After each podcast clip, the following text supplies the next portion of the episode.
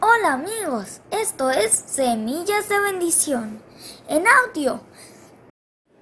Hoy continuaremos con la historia de Jonás.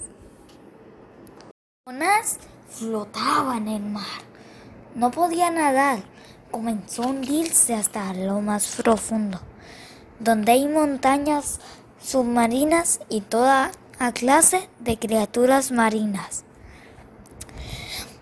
Luego, desde la oscuridad, un enorme pez nadó hasta donde estaba Jonás.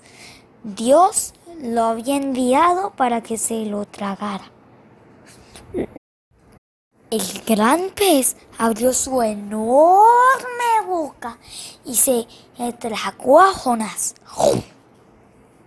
Jonás estuvo vivo dentro del pez durante tres días y tres noches. Desde el estómago del gran pez, Jonás oró, me arrojaste a lo más hondo del mar. El mar me cubría todo y las algas se enredaban en mi cabeza. Creí que ya nunca saldría del fondo del mar. Pero tú, Dios mío, me salvaste la vida. Cuando ya estaba sin fuerzas, me acordé de ti y oré. Voy a adorarte y a cantarte con alegría.